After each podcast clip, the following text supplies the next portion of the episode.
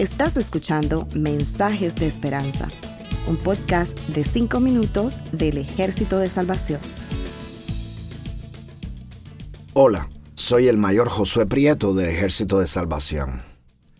Hay expresiones que tienen su origen en un evento específico, pero pasado el tiempo las repetimos sin saber siquiera por qué las decimos.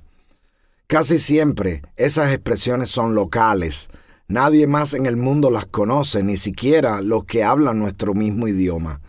Hoy voy a mencionar una de esas expresiones. En la época lejana en que las salas de cines usaban rollos de película para proyectar, el operador de la máquina de proyección debía estar atento para el cambio de rollo, porque los filmes usualmente estaban en más de un rollo. También pasaba que la máquina se trababa y entonces la cinta de la película se quemaba con el calor de la lámpara. En ambos casos, si el operador no estaba atento a su trabajo, la proyección se interrumpía y los espectadores protestaban. En mi país gritaban, Cojo, suelta la botella.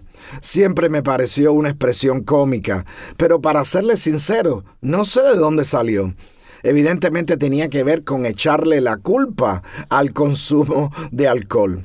Hoy en día tenemos una expresión similar en los reportes de noticia cuando hay un accidente serio.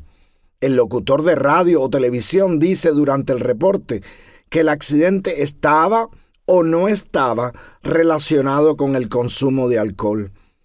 Todos sabemos las posibles consecuencias de manejar vehículos bajo la influencia de bebidas alcohólicas cuando leemos Primera de Pedro 1.13, que dice, por eso con la mente preparada para actuar y siendo sobrios, pongan su esperanza completamente en la gracia que les es traída en la revelación de Jesucristo.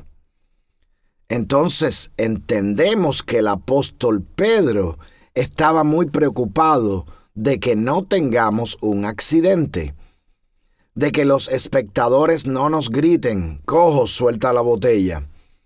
Pedro repite, sean sobrios, otras dos veces en la carta. Estar sobrio es cuando la persona no está bajo las influencias de bebidas alcohólicas. Ser sobrio es diferente. Es cuando la persona nunca está bajo la influencia de bebidas alcohólicas. Sin embargo, yo creo que la expresión como la usa Pedro en todos esos versículos tiene que ver con algo más profundo e importante. Yo creo que Pedro está hablando de estar en control. No podemos separar la expresión siendo sobrio del resto del versículo y tampoco podemos separar el versículo del resto del pasaje, y mucho menos podemos separar el pasaje del resto de la carta. Así que vamos a ver primero la intención de la carta. Pedro le escribe a los cristianos que están o estarán a punto de ser perseguidos. Mantener la fe y la esperanza en medio de la persecución es una tarea que requiere mucha atención no podemos descuidarnos. Pero el pasaje es acerca de vivir en santidad. Es como si vivir en santidad fuera un requisito para poder enfrentar la adversidad y el sufrimiento.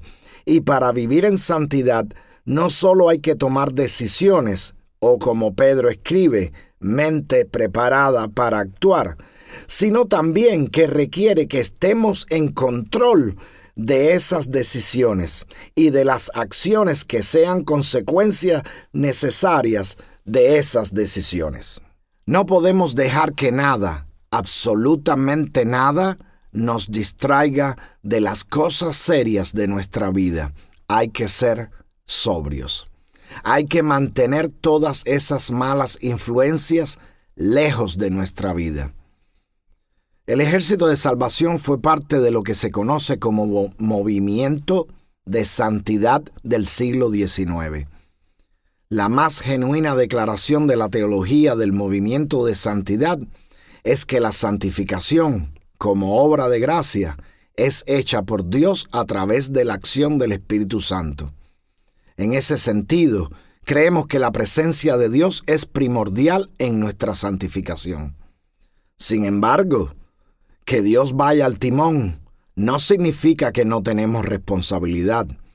Y el apóstol Pedro deja claro que estas cosas no suceden por casualidad.